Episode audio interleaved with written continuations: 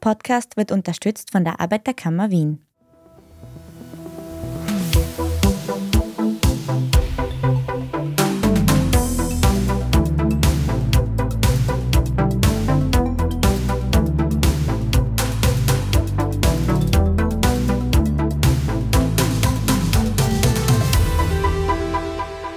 Ihr hört Edition Zukunft, den Standard-Podcast über das Leben und die Welt von morgen.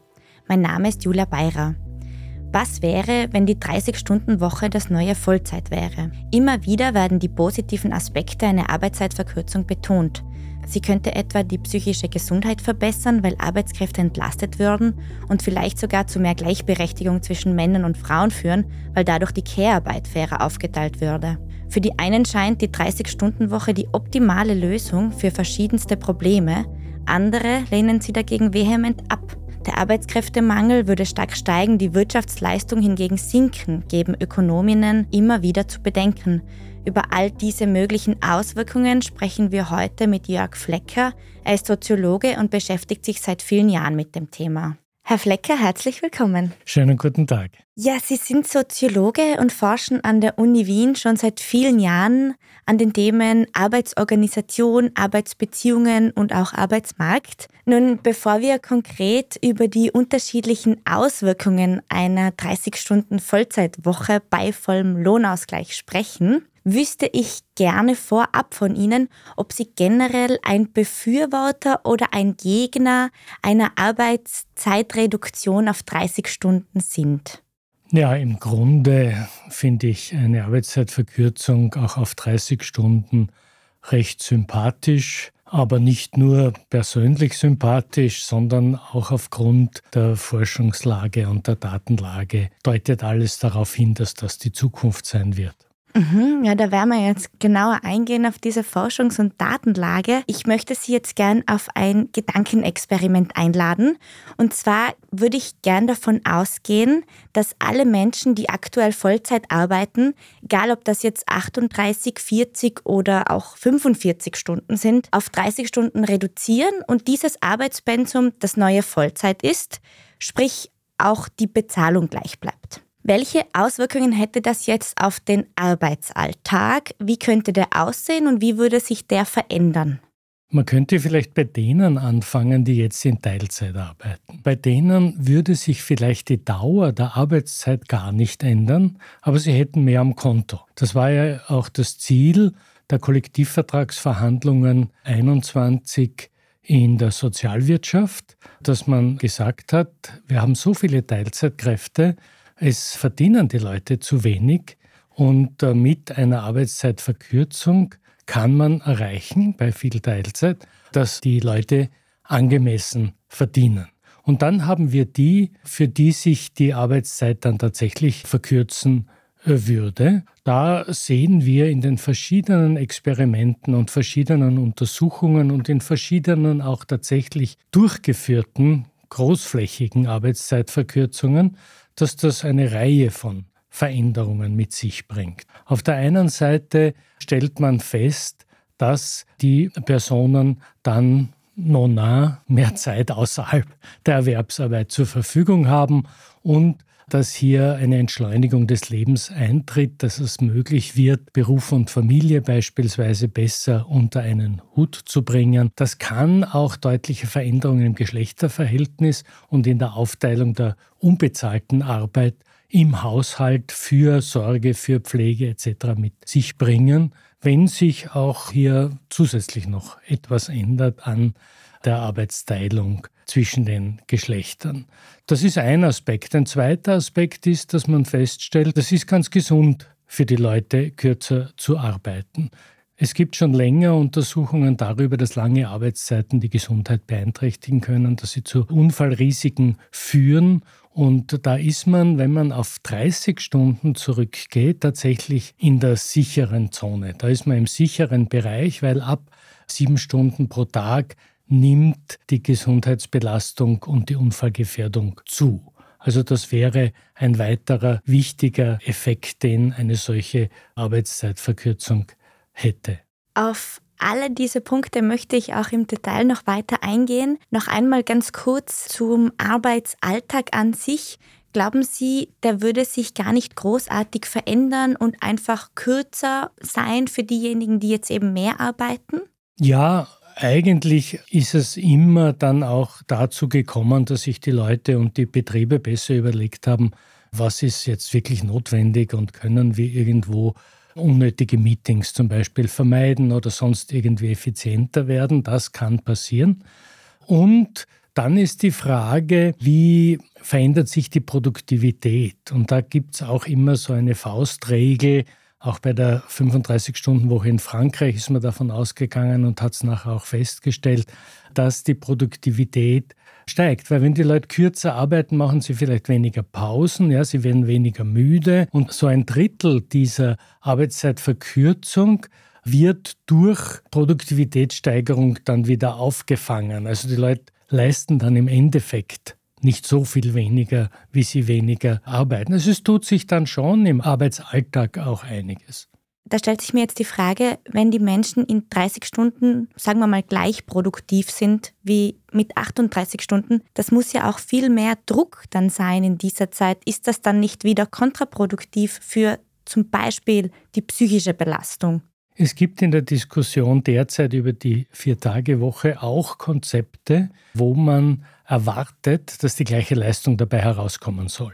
Das ist nicht ganz sinnvoll, weil ja dadurch die Arbeitsintensität noch weiter steigen müsste. Und äh, tatsächlich passiert das häufig auch. Das heißt, man müsste parallel auch schauen, dass die Arbeitsintensität nicht zu sehr zunimmt, weil sonst hat man ja keine Verbesserung, was jetzt die Gesundheitsbelastungen betrifft. Nicht? Also davon auszugehen, dass die Leute in deutlich kürzerer Zeit gleich viel leisten, ist irgendwie nicht sehr zielführend, weil es gibt ja auch andere Ziele der Arbeitszeitverkürzung wie die Umverteilung der Arbeit auf mehr Köpfe dass mehr Leute beschäftigt werden können, dass man die Arbeit auf mehr Leute aufteilt. Und da hat es keinen Sinn, wenn die, die jetzt kürzer arbeiten, den gleichen Output bringen. Dann bleiben wir gleich dabei, kommen zur viel diskutierten Machbarkeit einer 30-Stunden-Woche. AMS-Chef Karl-Heinz Kopf hat im ZIP-2-Interview gesagt, die Arbeitslosenrate sei die niedrigste seit 15 Jahren und werde in den nächsten Jahren weiter sinken. Da drängt sich die Frage auf, ob wir in Österreich überhaupt genügend Arbeitskräfte haben, um auf 30 Stunden Vollzeit reduzieren zu können. Gibt es diese Mehrköpfe, die Sie gerade angesprochen haben, im Arbeitsmarkt überhaupt? Es stimmt, angesichts dieser Diskussion über Arbeitskräftemangel, angesichts des Teilzeitbashings, das wir gerade erleben, ist es jetzt vielleicht nicht der ideale Zeitpunkt. Der ideale Zeitpunkt wäre vor 20 Jahren gewesen, dass man sagt, verkürzt man die Arbeitszeit radikal, ja, oder vor 25 Jahren. Aber es stimmt zwar, dass die Arbeitslosigkeit wieder gesunken ist, aber es ist immer die Frage, mit was vergleicht man es? Wir haben noch immer eine sehr hohe Arbeitslosigkeit. Wir haben noch immer Hunderttausende Menschen, die Arbeit suchen am österreichischen Arbeitsmarkt. Und darunter sind recht viele, die gesundheitlich beeinträchtigt sind. Es sind recht viele, die schon älter sind und die nicht so leicht einen Job finden. Und wir stellen fest, dass die Bereitschaft der Organisationen und Unternehmen, die Arbeit an die Menschen anzupassen, damit auch diejenigen, die jetzt am Arbeitsmarkt nicht so gern nachgefragt werden, einen Job finden, dass diese Bereitschaft nicht sehr groß ist. Es wird immer erwartet, dass sich die Menschen an den Job anpassen und nicht umgekehrt. Also wenn man ernsthaft hier Leute in Beschäftigung bringen möchte, die derzeit keinen Job haben,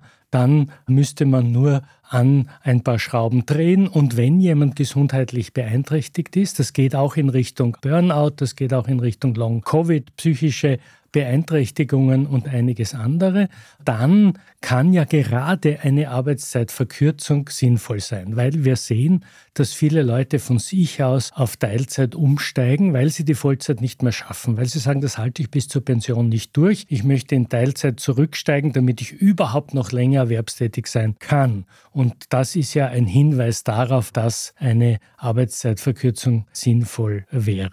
Gibt es eigentlich genaue Zahlen, die Sie nennen können, was eine Arbeitszeitreduktion gesundheitlich im Positiven in diesem Fall bewirken könnte?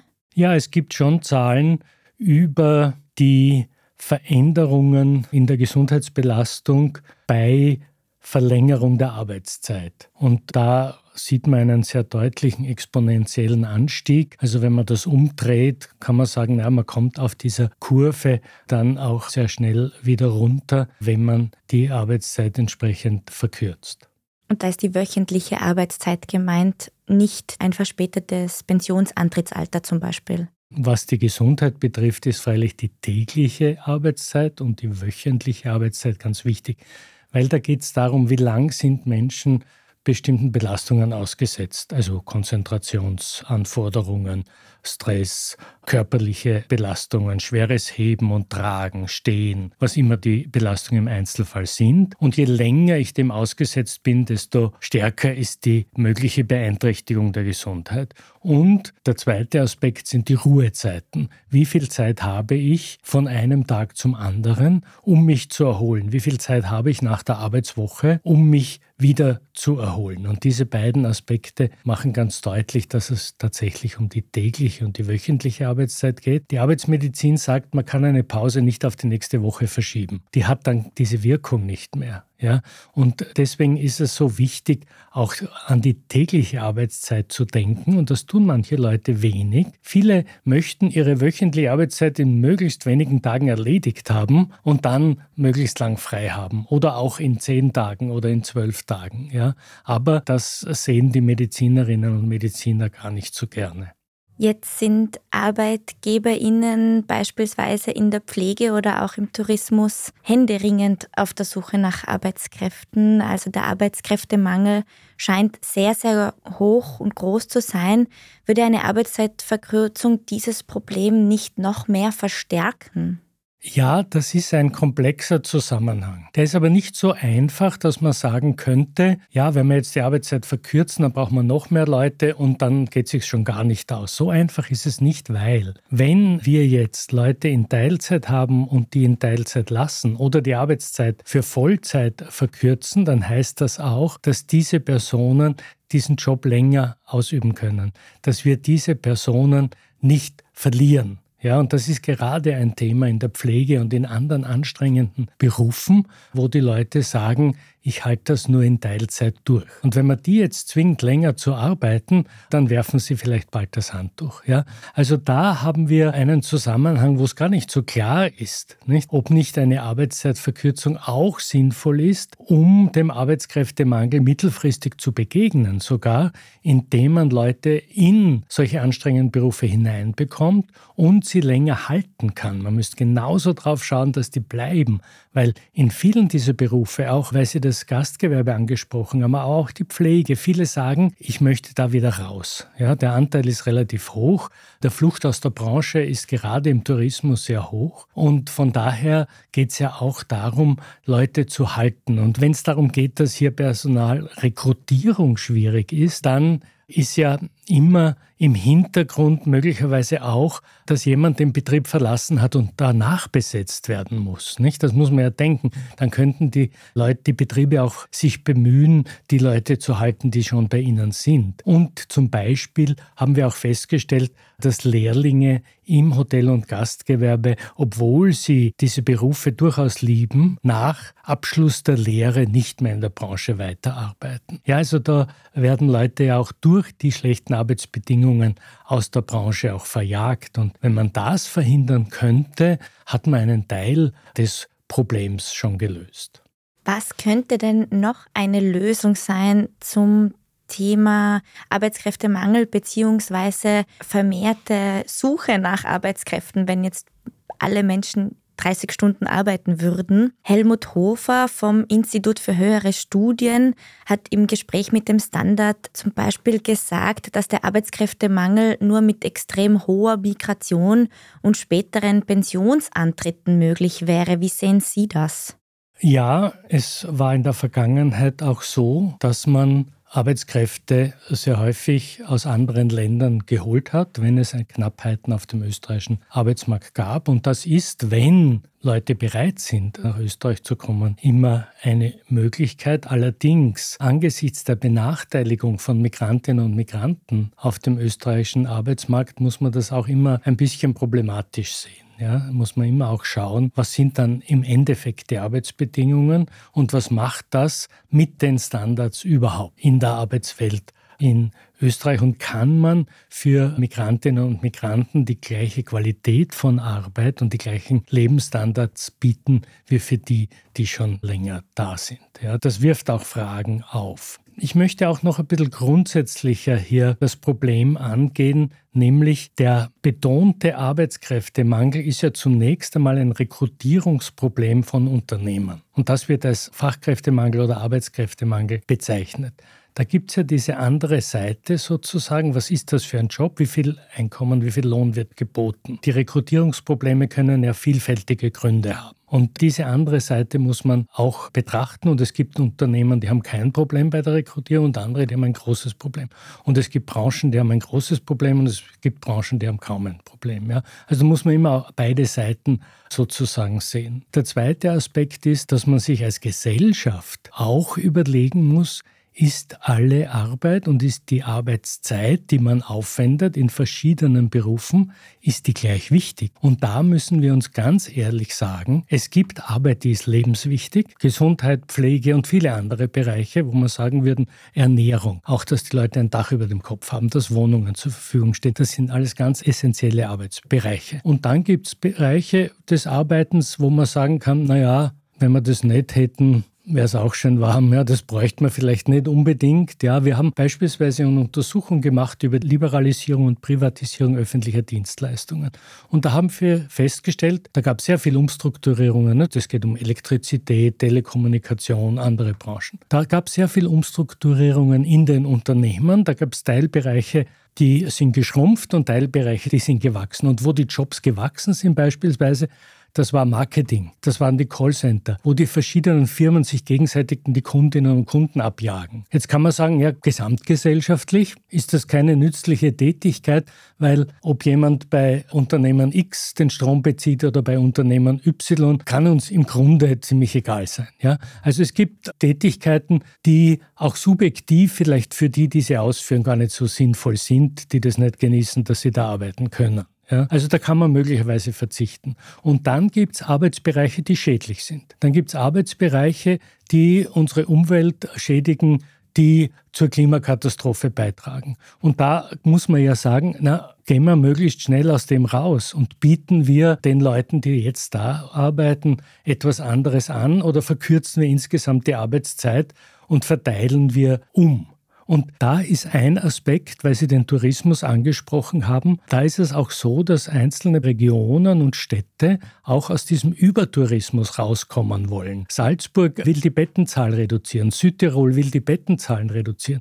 Das ist ja eine Gelegenheit, jetzt zu sagen, aha, wir haben nicht genug Beschäftigte in der Branche, wir wollen andererseits die Bettenzahl reduzieren, wir wollen die ökologische Belastung durch den Tourismus reduzieren. Das passt schön zusammen. Da trifft es derzeit weniger Arbeitskräfte, wenn wir da zurückfahren. Also mein Argument wäre, es bräuchte gesellschaftliche Überlegungen, welche Arbeitsbereiche sind wichtig und dann sagt man, ja, da in der Pflege und in anderen Bereichen, da haben wir wirklich einen Arbeitskräftemangel, da müssen wir die Arbeit attraktiver gestalten, mehr zahlen, kürzere Arbeitszeiten bieten, damit die Leute dort bleiben und dort hineingehen. Wir machen eine kurze Pause und sind gleich wieder zurück.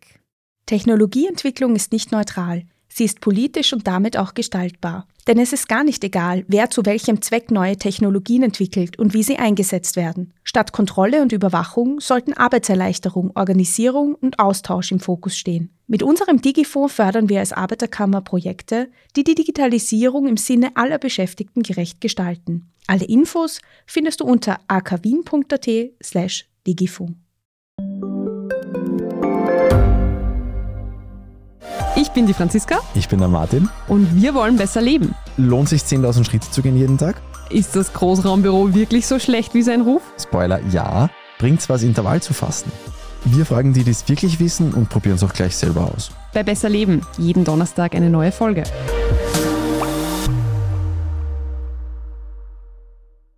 Jetzt betonen auch ÖkonomInnen immer wieder, dass die Wirtschaftsleistung drastisch sinken würde, weil eben nicht alles von Maschinen oder Technologien übernommen werden kann. Müssen wir uns also auf weniger Wohlstand einstellen, wenn wir auf 30 Stunden Vollzeit reduzieren? Ja, wenn wir in relativ kurzer Frist die Arbeitszeit drastisch reduzieren, dann ist klar, dass hier weniger Produkte rauskommen und weniger Dienstleistungen erbracht werden können. Auf der anderen Seite haben wir seit Jahrzehnten ähnliche Arbeitszeiten. Ja? Wir müssen uns vor Augen halten, dass die gesetzliche 40-Stunden-Woche vor fast einem halben Jahrhundert eingeführt worden ist. Ja? Dass die Arbeitszeitverkürzung so in den 1970er, 80er Jahren zum Stillstand gekommen ist, die vorher immer wieder durchgeführt wurde in kleineren und größeren Schritten. Die Produktivitätssteigerung ist aber weitergegangen. Also man hat pro Stunde immer mehr produziert. Und gerade derzeit durch die Digitalisierung gibt es ja auch wieder einen Schub an Produktivitätssteigerung. Und da ist ja gerade auch die Frage, wie wird das weitergehen, wenn wir uns anschauen, was im Bankenwesen, in den Versicherungen, auch in der industriellen Produktion hier noch an technischen Veränderungen eingesetzt wird und umgesetzt wird. Das heißt also, dass hier diese Möglichkeit, in weniger Zeit mehr Güter herzustellen, ja immer auch weitergeht und daher dann über einen bisschen längeren Zeitraum dann dieser materielle Wohlstand ja gleich bleiben kann. Aber mein größerer Einwand wäre, wie wird da Wohlstand gemessen mhm. und was ist überhaupt Wirtschaftsleistung? Ja, was brauchen wir? Und da muss man auf der einen Seite die Güter, die erzeugt werden, das, was wir konsumieren können, auch die Dienstleistungen, die wir in Anspruch nehmen können, in Rechnung stellen. Aber auf der anderen Seite gibt es auch so etwas wie Zeitwohlstand. Gibt es auch eine Verbesserung der Lebensqualität, wenn kürzer gearbeitet wird? Ja, und dann ist die Frage, ja, muss ich mir das und das und das noch kaufen können? Muss mir das und das noch zur Verfügung stehen? Oder genieße ich lieber etwas mehr Zeitwohlstand. Und das haben die aktuellen Vier-Tage-Woche-Untersuchungen bei diesem Experiment in Großbritannien auch gezeigt, dass hier die Lebenszufriedenheit steigt. Und Untersuchungen haben auch gezeigt, dass Menschen ihre freie Zeit und ihre Zeit außerhalb der Erwerbsarbeit anders verwenden und daher auch zu mehr Zufriedenheit auch kommen, weniger im Hamsterrad sozusagen des Arbeitens und Konsumierens drin sind. Worauf wir in Österreich wohl kaum verzichten wollen, ist unser sehr gut funktionierendes Sozialsystem. Das ist aber auch sehr teuer und muss finanziert werden. Ein Argument ist jetzt, dass je mehr Menschen in Teilzeit arbeiten, desto schwieriger ist es, dieses Sozialsystem zu finanzieren. Da spielt auch die zunehmende Alterung eine Rolle, durch die die Ausgaben im Sozial- und Pensionssystem steigen. Wie gefährdet wäre unser aktuelles Sozialsystem, wenn wir die Arbeitszeit auf 30 Stunden reduzieren würden in Zukunft? Und wo müsste man eventuell Abstriche machen? Es ist immer die Frage, wie das Sozialsystem finanziert wird. Und wir haben in Österreich ein beitragsfinanziertes Sozialsystem, das heißt, dass abhängig von den Erwerbseinkommen Beiträge in die Sozialversicherungen eingezahlt werden. Das ist ein spezifisches Modell. Es gibt auch andere, die steuerfinanziert sind, die nicht vom Erwerbseinkommen sozusagen in dem Ausmaß abhängig sind. Und dann ist die Frage, wo können Beiträge zur Sozialversicherung Versicherung oder zu, zum Sozialstaat insgesamt überhaupt herkommen. Und da gibt es diese alte Diskussion der Wertschöpfungsabgabe. Ja, da hat man schon in den 1980er Jahren erkannt, wenn immer mehr Produktivität auch erreicht werden kann durch Maschineneinsatz, das heißt, wenn der Anteil der Arbeitsstunden zurückgeht bei gleichem Output, dann kann es ja auf Dauer nicht ganz sinnvoll sein, wenn man die Finanzierung des Sozialsystems an den Arbeitsstunden und an den Arbeitseinkommen ausschließlich aufhängt. Ja, also man müsste da auch etwas verändern, um hier das Sozialsystem aufrechtzuerhalten und auch die zukünftigen Herausforderungen, die etwa mit einer Alterung der Gesellschaft verbunden sind, hier zu bewältigen. Das ist keine Frage. Inwiefern muss das System verändert werden, dass es weiterhin finanzierbar ist? Ich glaube, es gibt auf der Einnahmenseite schon recht viele Potenziale. Ich habe die Wertschöpfungsabgabe als einen Aspekt genannt. Es gibt aber auch eine aktuelle Diskussion über Fairness im Steuersystem, Stichwort Vermögenssteuern, Stichwort Erbschaftssteuern. Die Vermögensungleichheit ist in Österreich sehr stark gewachsen, die ist sehr groß. Und da entsteht ja schon die Frage, welchen Beitrag leisten unterschiedliche Gruppen in der Gesellschaft zu diesem Kollektivgut sozusagen eines Sozialstaats und zum Kollektivgut des sozialen Friedens. Und da sieht man, dass die Reichen, die Superreichen in Österreich deutlich weniger beitragen, als sie das in anderen Ländern tun. Und von daher könnte man auch äh, bei einer Verkürzung der Arbeitszeit und wenn man bei der einkommensabhängigen Finanzierung des Sozialsystems bleibt, Ausgleiche schaffen auf einem solchen Weg. Was sagen Sie zum Vorschlag der Gewerkschaften, einen vollen Lohnausgleich bei gesetzlich vorgeschriebener Arbeitszeitverkürzung zu machen? Kennen Sie die Forderung? Ja, der Lohnausgleich ist immer verhandelt worden, wenn man auf kollektivvertraglicher Ebene eine Arbeitszeitverkürzung vorgenommen hat. Bei vollem Lohnausgleich kann das ja aber auch unterschiedliches bedeuten. Das kann heißen, dass tatsächlich am Einkommen sich nichts ändert und bei der nächsten Kollektivvertragsrunde das Einkommen wieder erhöht wird, als wäre keine Arbeitszeitverkürzung erfolgt. In der Vergangenheit haben wir aber gesehen, dass es dann Lohnzurückhaltung von Seiten der Gewerkschaften gab. Das heißt, dass die Arbeitszeitverkürzung sehr wohl ein bisschen eingerechnet wurde in die Lohnforderungen. Es gab vollen Lohnausgleich oder gleichbleibendes Einkommen trotz Verkürzung der Arbeitszeit. Aber im Nachhinein hat man bei den Löhnen etwas nachgelassen oder auf etwas verzichtet. Ist immer noch so quasi ein voller Lohnausgleich oder ist immer noch Arbeitszeitverkürzung bei gleichem Lohn. Da müsste man sich überlegen, was meint man. Und das andere ist, dass ja das Einkommen eine sehr große Rolle in verschiedener Hinsicht spielt. Ja, es hat ja wenig Sinn, wenn man über eine Arbeitszeitverkürzung bei gleichzeitiger Reduktion der Einkommen die Nachfrage zum Beispiel schwächt, wenn man wirtschaftlich die Binnennachfrage braucht. Es hat wenig Sinn, wenn man Leute, die wenig verdienen, unter die Armutsgrenze treibt. Wenn wir in Österreich schon einen Niedriglohnsektor von 15 Prozent der Beschäftigten haben. Ja, also es gibt so viele, die mit wenig Geld auskommen müssen, obwohl sie Vollzeit arbeiten. Ja, da sind wir nicht nur bei den Teilzeitbeschäftigten. Viele, die Vollzeit arbeiten, müssen mit Niedriglöhnen auskommen, sind armutsgefährdet. Da gibt es null Spielraum sozusagen für eine Arbeitszeitverkürzung, die Einkommen noch zu verringern. Kommen wir zum Ende des Gesprächs noch einmal zum Thema Freizeit könnte weniger Arbeit und mehr Freizeit zu mehr Gleichberechtigung im familiären Alltag führen zwischen Mann und Frau. In Frankreich, wo die Arbeitszeit bereits im Jahr 2000 auf 35 Stunden verkürzt wurde, hat sich, soweit ich informiert bin, nichts an der Verteilung der Care-Arbeit geändert. Wie sehen Sie das? Ja, die Verkürzung der Arbeitszeit ist eine Möglichkeit. Ja, das schafft Potenzial, das schafft Freiraum, hier anders zu verteilen. Und die internationalen Vergleiche zeigen schon, dass dort, wo die Männer lange arbeiten, die Care-Arbeit ungleicher verteilt ist als in den Ländern, wo die Männer kürzere Arbeitszeiten haben.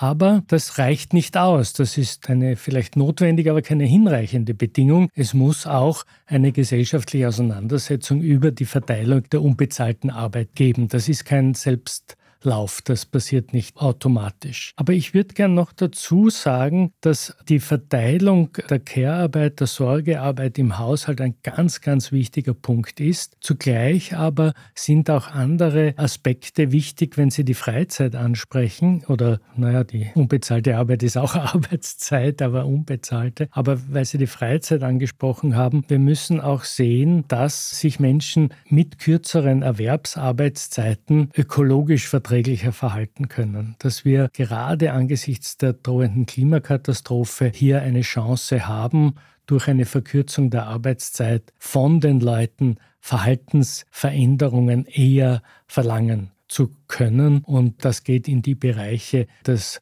mehr selber gekocht wird, dass mehr zu Fuß gegangen wird, dass mehr öffentliche Verkehrsmittel genutzt werden etc. Und dann haben wir einen wichtigen Bereich, der immer vernachlässigt wird, die Frage der Demokratie die Frage der Beteiligung an Gesellschaft, an Freiwilligenarbeit und anderem. Ja, das ist ja auch etwas, was sehr zusammengedrückt wird. Und Demokratie, Beteiligung, sich zu engagieren, das braucht Zeit und Energie.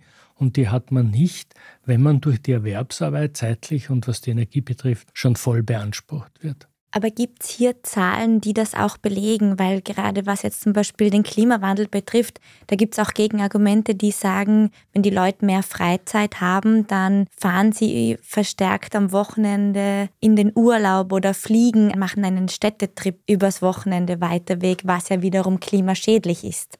Die Gefahr besteht schon, aber die Erfahrungen gerade in Frankreich zeigen, dass das eher nicht in die Richtung geht, bei manchen schon, aber bei der Mehrheit nicht, weil man dann nicht das Gefühl hat, ich muss mit der wenigen freien Zeit, die mir zur Verfügung steht, da jetzt möglichst viel Tolles machen. Ich muss jetzt sehr weit wegfliegen, weil ich habe nur drei Tage und da muss ich jetzt einen Städteflug buchen, um etwas zu erleben. Wenn ich eine Woche, wenn ich zwei Wochen habe, dann kann ich anders mit dieser Zeit umgehen.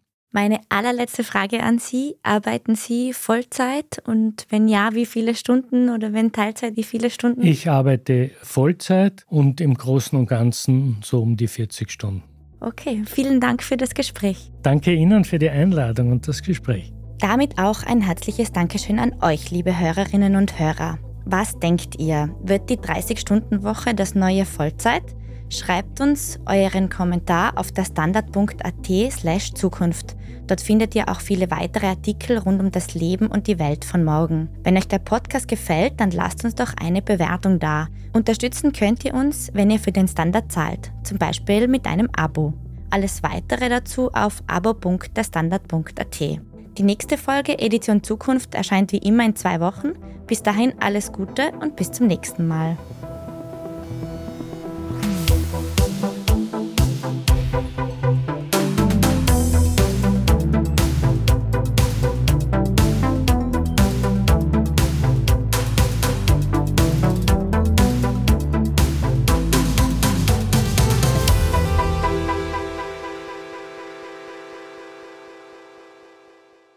Wir als Arbeiterkammer fördern Digitalisierungsprojekte, damit alle etwas von den Vorteilen der Digitalisierung haben und niemand zurückgelassen wird. Mit dem DigiWinner und dem Bildungsgutschein mit DigiBonus fördert die Arbeiterkammer deine Fortbildung im Bereich Digitalisierung. Hol dir jetzt deine Förderung und sei ganz vorne mit dabei bei der Gestaltung des digitalen Wandels.